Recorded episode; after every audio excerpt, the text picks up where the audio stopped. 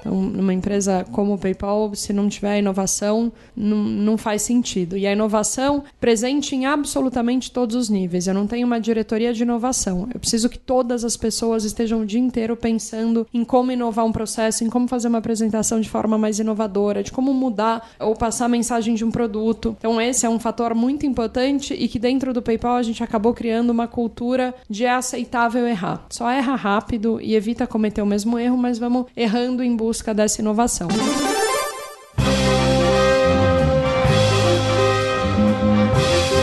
Eu sou Paulo Silveira. Eu sou o Rodrigo Dantas. E esse é o Like a Voz.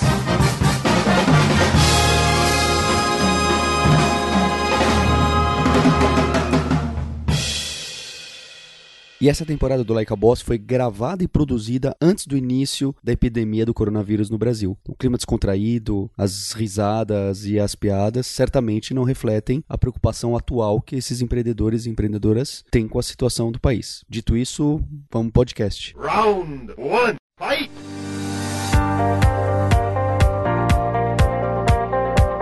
Pascoal é diretora-geral do PayPal Brasil e ela é a boss de hoje. Paula, você pode contar pra gente hum, como que nasce o PayPal? Porque a gente está falando de uma empresa de tecnologia gigante que nasceu no século passado, então acho que já tem história, não é? é e o que chama muita atenção, não só para mim, é que quando a gente fala de PayPal, a gente fala de internet, porque as coisas meio que se confundem, as trajetórias e, e, e tudo o que aconteceu.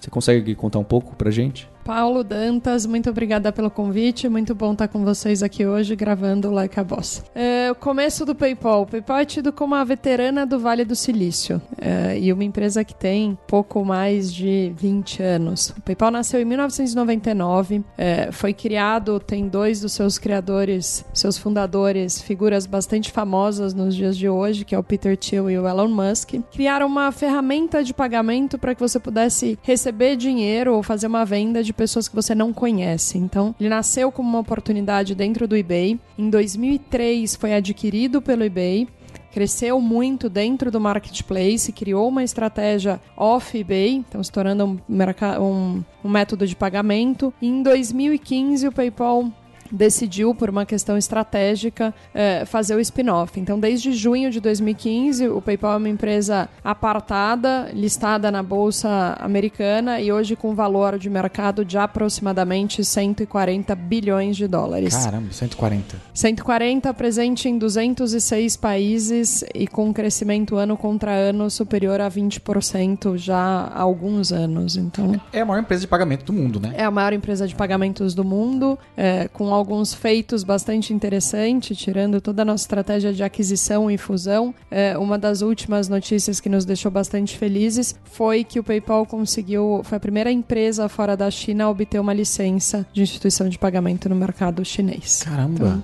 Caramba. Paulo, você falou, começou como esse modo de, de transferir dinheiro, transferir um pagamento, mas hoje, 2020, quais são os, os, principais modelos de negócios? Porque teve muita empresa, não só em pagamento, que nasceu, ah, às vezes uma pessoa quer mandar dinheiro para outra, lá no eBay, que até lá naquele comecinho eram pessoas físicas vendendo coisas que elas tinham. Hoje, quem que é, é óbvio que é muito pulverizado, mas quem que é o maior cliente ou que faz maior parte do, do revenue de vocês em, em relação relação à transação. É uma grande empresa que usa PayPal no checkout? É, são os pequenos players e até pessoas físicas? Como que isso fica? A gente tem de tudo e a gente gosta de tudo. A nossa grande missão é poder democratizar os serviços financeiros no mundo. Então, garantir que um pequeno vendedor ele tem acesso às mesmas ferramentas que um grande varejista. Hoje o PayPal está presente em grandes lojas, em grandes, eh, em todas as empresas de turismo, companhia aérea, marketplace, aplicativos, nos pequenininhos, seja diretamente através do nosso nosso site, que você faz uma integração simples, pega ali uma,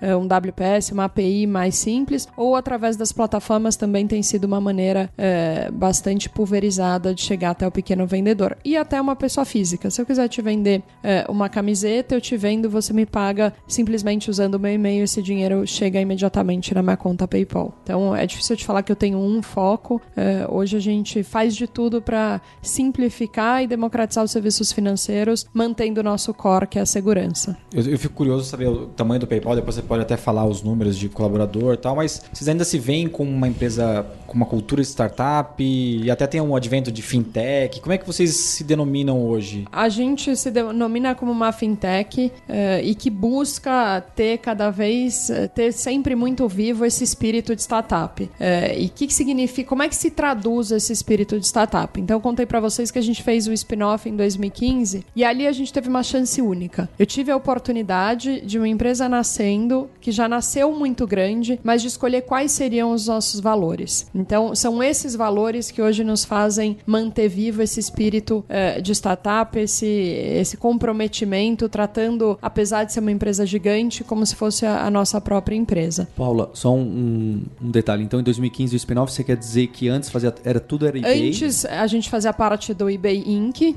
é, era uma parte relevante do eBay, e em 2015 as duas empresas se separaram de forma bastante amigável, mas para que o eBay pudesse é, focar na sua estratégia de marketplace, um mercado cada vez mais competitivo, principalmente nos Estados Unidos, e o PayPal pudesse acelerar a sua estratégia focada somente em meios de pagamento, trazendo cada vez mais a inovação, focando em pagamentos mobile em outros países. Então, desde o dia 1 de junho de 2015, o PayPal se transformou uma, é, uma em uma empresa independente. E de foco em mais distribuição mesmo, né? Porque o PayPal hoje ele é na verdade uma plataforma. Eu olho sempre para as duas pontas. Eu olho para quem vende, eu olho para quem compra. Então, o fato de ter muita informação me dá, uh, me dá a chance de ser muito mais assertivo numa estratégia de risco, por exemplo, ou de aquisição de novos clientes. Então, essa é a grande beleza do PayPal, ter sempre esse, essa visão do todo numa transação. Você citou os duzentos e tantos países, que acho que já é um, um desafio enorme, e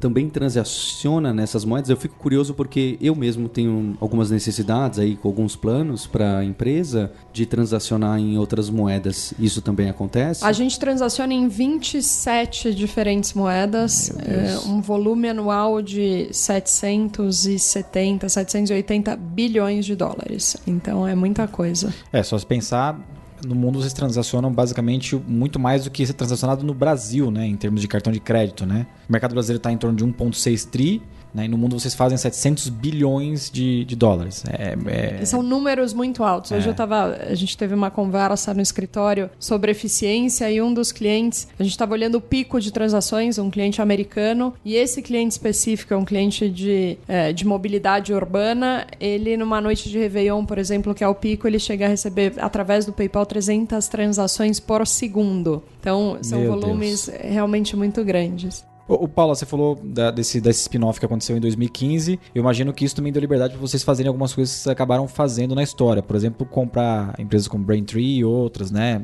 Isso aconteceu de fato mesmo? Aconteceu de fato. A gente gosta muito de fusões e aquisições, então temos um histórico bastante de bastante sucesso, bastante feliz em relação é, a este tópico em especial. Alguns exemplos: Braintree e Vemo são duas empresas ícones no que fazem e referência. Recentemente, a gente teve alguns investimentos que impactaram diretamente a nossa operação aqui no Brasil. Desde o investimento no, em março do ano passado de 750 milhões de dólares no Mercado Livre, que mostra um apetite muito grande da empresa com a América Latina, até a compra de empresas que tinham já operação local no Brasil, como por exemplo a Izeto, empresa de mobile POS, Simility, uma startup de gestão de fraude e risco, Hyperwallet, uma empresa de payout muito usada por marketplaces, entre outras. Então, é, no PayPal vem funcionando muito bem e a gente tem cada vez maior esse apetite para fusões e aquisições. Como que fica a visão do PayPal em relação a esse movimento que todo mundo fala? Então,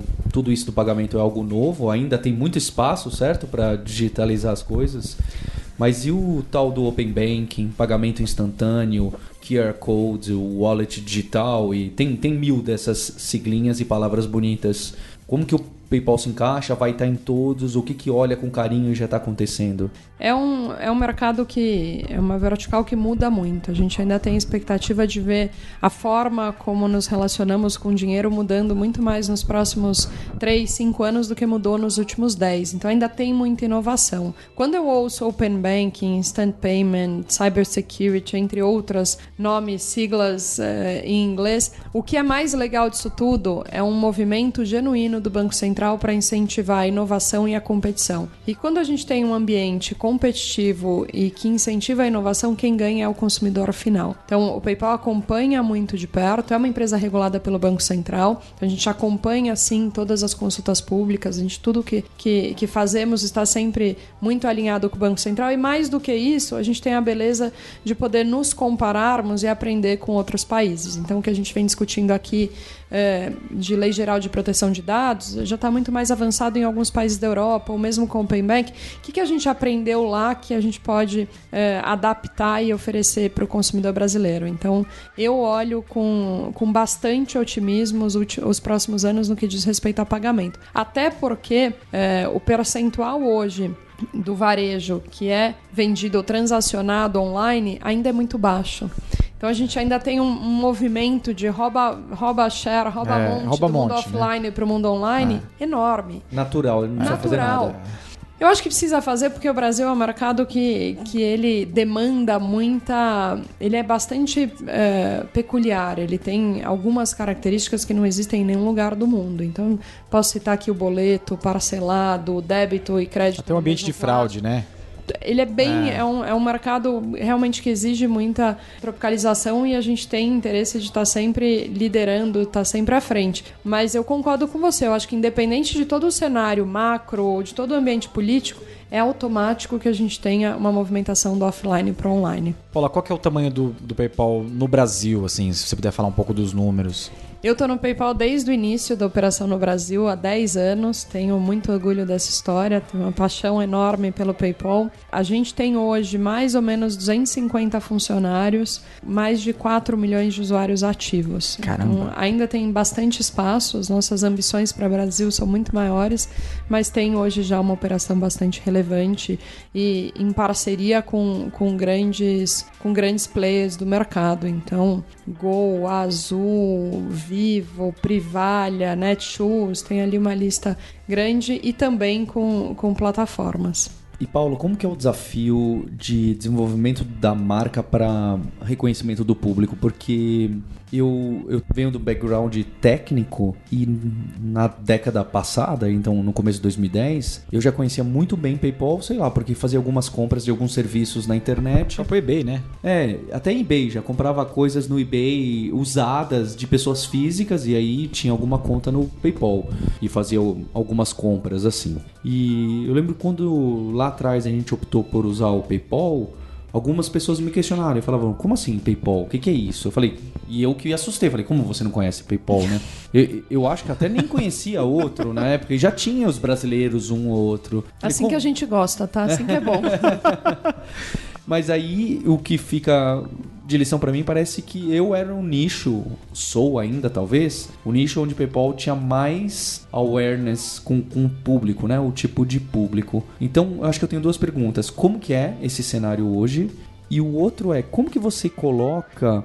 Porque o que eu vejo é o PayPal bastante exposto e captando bastante para o B2B. Então, as empresas usarem o PayPal para diversas questões. Então, eu vejo o, o PayPal entrando em diversas empresas, então no, no modelo B2B, mas para o usuário final, aquela prima ou primo meu que não tão, tão profundo de tecnologia, eu chutaria que eles conhecem menos a marca. E aí, eu sempre vejo um dilema nisso, né? Se a gente não ficar aumentando o produto para fazer, olha, faça a transferência do seu amigo para sua amiga.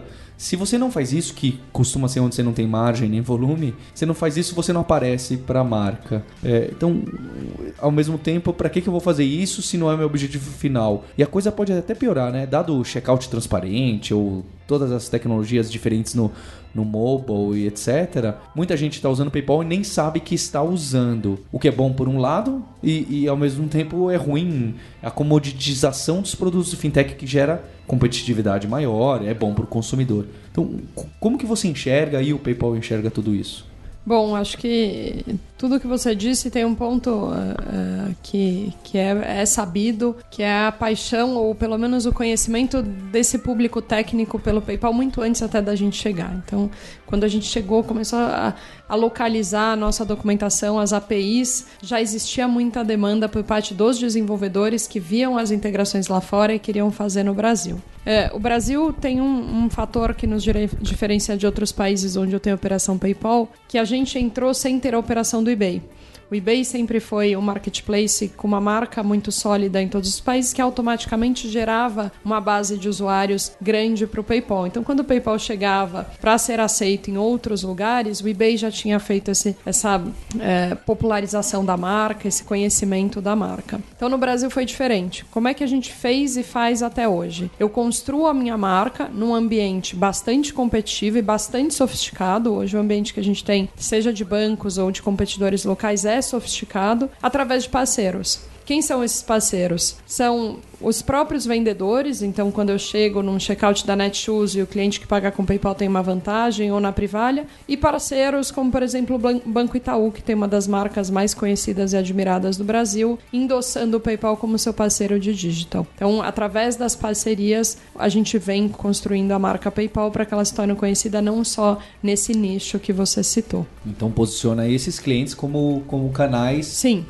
é um de aquisição. Perfeito, aquisição Através daquela, daquela experiência, e eu preciso garantir que aquela experiência seja muito boa, que ele entenda que o PayPal é gratuito, que o PayPal também acumula milhas no seu cartão de crédito e soma os benefícios, e, e, e faça um processo simples, que ele não tenha dúvida na hora de criar a sua conta, ou se ele tiver. Um dos pontos que a gente sempre investiu muito, e é um, um dos nossos grandes orgulhos, é a nossa área de atendimento ao consumidor. Então eu tenho disponível 24 por 7 em português, inglês, espanhol para deficiente auditivo, no chat, no telefone, no e-mail. Então a nossa ideia é que no momento em que você se interessou por abrir uma conta PayPal, seja porque o seu tio, o seu primo falou, ou porque tem um benefício adicional, ou porque aquele site só aceita PayPal, ou porque está comprando de um país e precisa de uma camada extra de segurança de uma loja que você não conhece, você possa nos ligar e a gente guie o passo a passo e possa tirar todas as dúvidas. Paulo, você falou um ponto aí que me chamou a atenção. Então as pessoas não sabem que usando o cartão de crédito pelo PayPal dá a milha. Ele fica com esse medo. Essa dúvida é uma dúvida que, é, para quem não conhece, ela é frequente. São duas dúvidas que, para quem já usa, elas parecem super básicas, mas não é. A gente precisa sair do nosso é lugar claro. de fala e se colocar no lugar de quem nunca comprou na internet ou de quem nunca teve sim, sim, acesso. Sim. O PayPal é de graça. Você pode abrir uma conta hoje, fazer uma recarga na Vivo e depois, se não usar, não, não vai pagar. O usuário ele nunca paga para usar o PayPal. É, e o PayPal acumula. Então, eu, por exemplo, escolhi comprar num site de fora. Na maioria das vezes vem de navio. É, quero pagar com meu cartão, não conheço aquele site. No momento em que eu pago com o PayPal, eu adiciono algumas camadas de segurança. Então, a primeira delas, meu cartão de crédito está com o PayPal. Não é que eu vou falar, ó, oh, Zezinho da esquina, tá aqui o, os 16 dígitos da conta da Paula. Não. É a conta da Paula foi aprovada ou negada.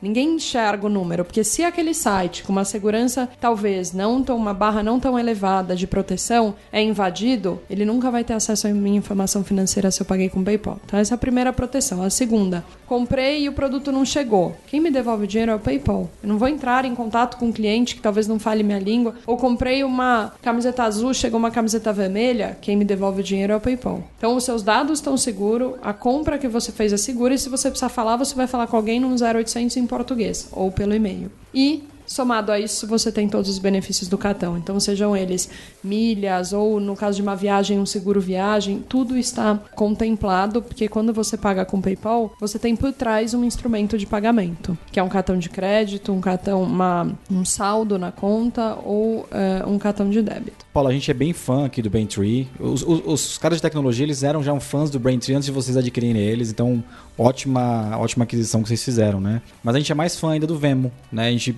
queria saber se vocês enxergam a chegada de um, uma solução como essa no Brasil, ou até o Vemo vindo para o Brasil com esse tipo de tecnologia, por exemplo. Bom, obrigada pela pergunta. Braintree é a paixão de qualquer desenvolvedor é. e, e, a gente trouxe esse produto para o Brasil. A gente está lançando ele agora em 2020, então eu já tenho é, alguns aplicativos em fase de teste, finalmente com, com o Braintree disponível e com uma altíssima expectativa. E o Vemo, que quando a gente adquiriu o Braintree, o Vemo é, veio junto, era uma empresa que era tinha sido comprada recentemente pelo Braintree, e é um case de sucesso, um case de sucesso a ponto de ter virado um verbo, uma referência nos Estados Unidos, principalmente pelo apelo é, de mídia social e pegada mais jovem que falou, é, acertou em cheio o target dos milênios, por ser uma ferramenta muito simples, é, de facílimo uso, é, e, e, gratuita. É, tipo, faz um Vemo para mim, faz né? um Vemo para mim.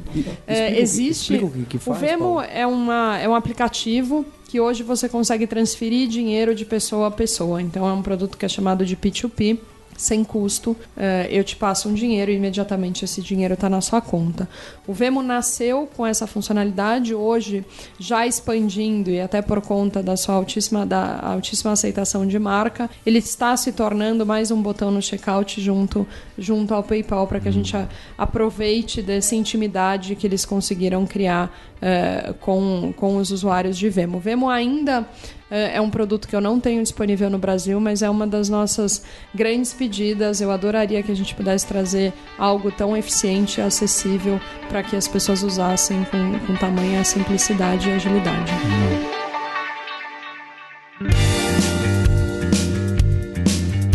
Eu gostaria de convidar o ouvinte para nossa newsletter. Então agora a gente tem uma newsletter do Like a Boss. E essa newsletter vai trazer um pouco do que a gente pensa como inovação, tecnologia, como é que funciona a startup por dentro.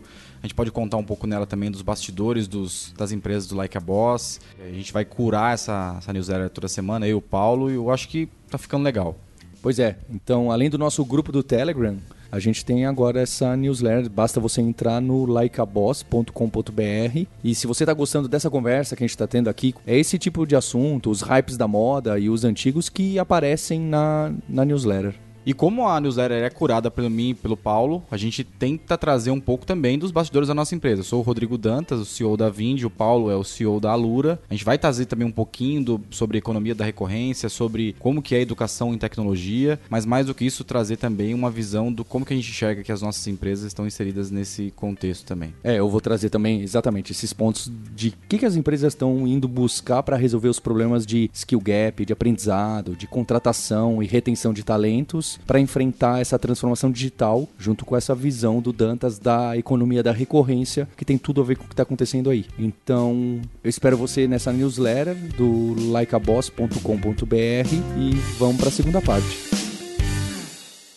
Round two, fight!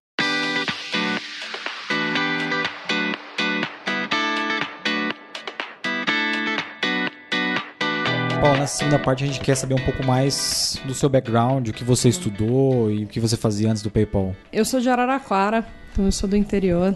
Vim, é, eu vim morar nos Estados Unidos. Eu morei nos Estados Unidos quando eu fiz ginásio, tive a chance de, de fazer um programa de intercâmbio. Voltei e fiz faculdade, mudei para São Paulo para fazer faculdade há 20 anos e aqui fiquei.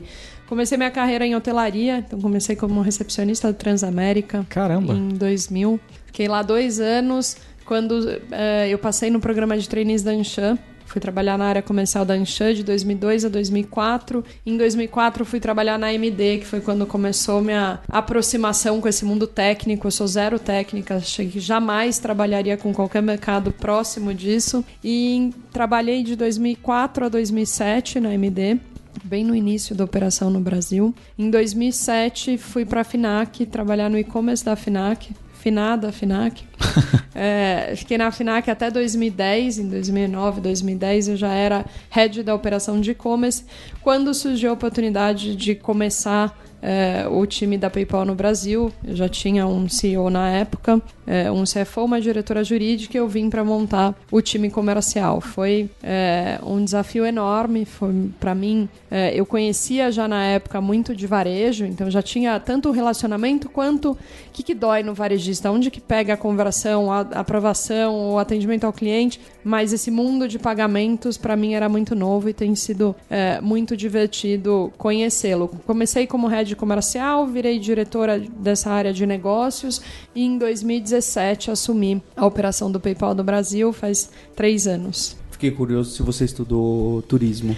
Eu estudei, eu me formei em administração de empresas, mas eu fiz um módulo de especialização em hotelaria, hum. porque eu achava que só administração era básico demais, mas dois anos foi super suficiente para eu ter certeza que não era que não era a vida que eu queria, apesar de ter tido dois anos muito divertidos. Hoje, como diretora geral da empresa, qual que é o seu papel? Então, por que você foi tendo mudança nesses últimos 10 anos? O que, que você sente? Você é responsável por o que hoje? É legal que eu fui tendo mudanças, o meu papel foi tendo mudanças e a empresa foi tendo mudanças. Então, quando eu falo para vocês que em 2015 a gente criou uma nova empresa, tiveram quatro valores que até hoje guiam essa nossa missão de democratizar serviços financeiros. E eles são a inclusão, então, para a gente, a diversidade é algo muito relevante. Quando eu falo de diversidade, eu não estou falando só da igualdade de gênero, eu estou falando da diversidade de raça, LGBT, uh, LGBTQI. Uh, a gente tem um, um, programa super legal com refugiados, uh, olho para pessoas com deficiência. Então, como um todo, eu trabalho para que cada vez mais a gente tenha um ambiente diverso e inclusivo. Segundo, a inovação. Então, numa empresa como o PayPal, se não tiver inovação, não, não faz sentido. E a inovação presente em absolutamente todos os níveis. Eu não tenho uma diretoria de inovação. Eu preciso que todas as pessoas estejam o dia inteiro pensando em como inovar um processo, em como fazer uma apresentação de forma mais inovadora, de como mudar eh, ou passar a mensagem de um produto. Esse é um fator muito importante e que dentro do PayPal a gente acabou criando uma cultura de é aceitável errar. Só erra rápido e evita cometer o mesmo erro, mas vamos errando em busca dessa inovação. O terceiro valor é o é o bem-estar, é a qualidade de vida. Então, como é que a gente faz com que os nossos funcionários sejam felizes é, e saudáveis nas suas funções para que a gente passe isso também para os nossos clientes. Então é um outro valor bastante valorizado. E por último, mas não menos importante, é aí que eu vou linkar com a sua pergunta para não parecer louca, é a colaboração. Então hoje a gente tem uma, estru uma estrutura no PayPal bastante matricial. Então eu sou responsável pela área comercial, apesar de ser a cara da empresa, de ter é, a função é, de head da operação, o meu dia a dia é com a área comercial. Eu preciso liderar as demais áreas que reportam para suas áreas é, funcionais através da influência e da colaboração. Então é que é um muito desafio importante. grande, né? É um desafio grande, mas que faz com que o ambiente de trabalho seja muito melhor. Então eu tenho um CFO que trabalha comigo super alinhado, porque a gente acredita nas mesmas coisas, a gente divide dos mesmos valores. Então a mesma coisa é, com uma área de comunicação ou jurídica, compliance. Então as áreas trabalham juntas em colaboração, apesar da gente não ter é, esse reporte formal. Então é, é, uma fotografia bastante comum nas empresas do Vale do Silício é, e bastante desafiadora também. E dentro dessa, dessa sua rotina, a gente tem uma curiosidade é, recorrente aqui no podcast para saber como é que você coordena ela. Você tem uma agenda toda calculada mesmo? Não tenho. Eu tô sempre atrasada. eu tô. É, eu sempre acho que eu consigo dar conta de fazer mais coisas do que do que cabe, do que cabem naqueles 60 minutos de uma hora, mas eu tenho uma rotina bastante flexível. Eu gosto muito de trabalhar à noite, então isso para mim me ajuda que no dia seguinte eu tenha é, um dia mais leve. Eu tenho um horário que às vezes é, começa cedo, às vezes eu não apareço no escritório. Então eu vou equilibrando é, para conseguir dar conta é, da minha família, da minha vida pessoal e da, e da minha vida de executiva. Ela só funciona porque eu tenho uma rede de apoio muito boa, seja em casa com meu marido, com babá, com sogra, mãe e tudo mais, tudo mais que eu tenho direito. E no escritório a mesma coisa, assim. Eu tenho hoje um time que está comigo já há muitos anos. A maioria das pessoas tem seis, sete anos. Tenho muita gente que começou como estagiário e hoje é, ou mora nos Estados Unidos ou cresceu muito aqui no time do PayPal. É uma rede de apoio no escritório que eu sei que se eu não puder fazer aquela reunião, eu tenho alguém que vai fazer no meu lugar até melhor do que eu. Então acho que isso funciona muito bem. E quando eu olho para minha rotina de vida pessoal e vida profissional, para mim tem ficado cada vez mais claro, e eu tenho duas filhas, uma de três e uma de cinco anos, e eu cheguei recentemente à conclusão de que hoje eu sou uma executiva muito melhor por ter me tornado mãe, e acho que eu sou uma mãe muito melhor por ser executiva. Então acho que eu consegui encontrar ali que um modelo de vida bem é, bem maluco, mas que para mim tem funcionado muito bem. Paula, no, no meio dessa conversa apareceu a sua história, que você entrou 10 anos atrás e foi galgando ó, oportunidades, e você citou aqui de pessoas que estão há 6, 7 anos, que entraram como estágio e hoje estão em outro momento. Quem você procura para trabalhar junto com você na empresa? Qual é o perfil dessa liderança? O que, que você fica de olho? Pessoas que tenham aquela brilho nos olhos que tenham paixão pelo que fazem. O resto a gente ensina. É, eu preciso de pessoas que tenham alinhamento com, com os nossos valores e, e, ética, claro. Acho que isso é o básico, mas além disso, a gente precisa de pessoas apaixonadas e dispostas a aprenderem. Eu acho que é, é entendendo que todos temos espaço para sermos melhores e essa troca é muito rica. Então, eu, quando eu estou numa entrevista, eu gosto de gente que, que realmente tenha brilho nos olhos e que esteja ali pela, porque acredita que a gente pode fazer muito mais. Paulo, obrigado pelo seu tempo, foi ótimo. Foi muito bom, Paulo. Obrigada a vocês, muito bom estar aqui.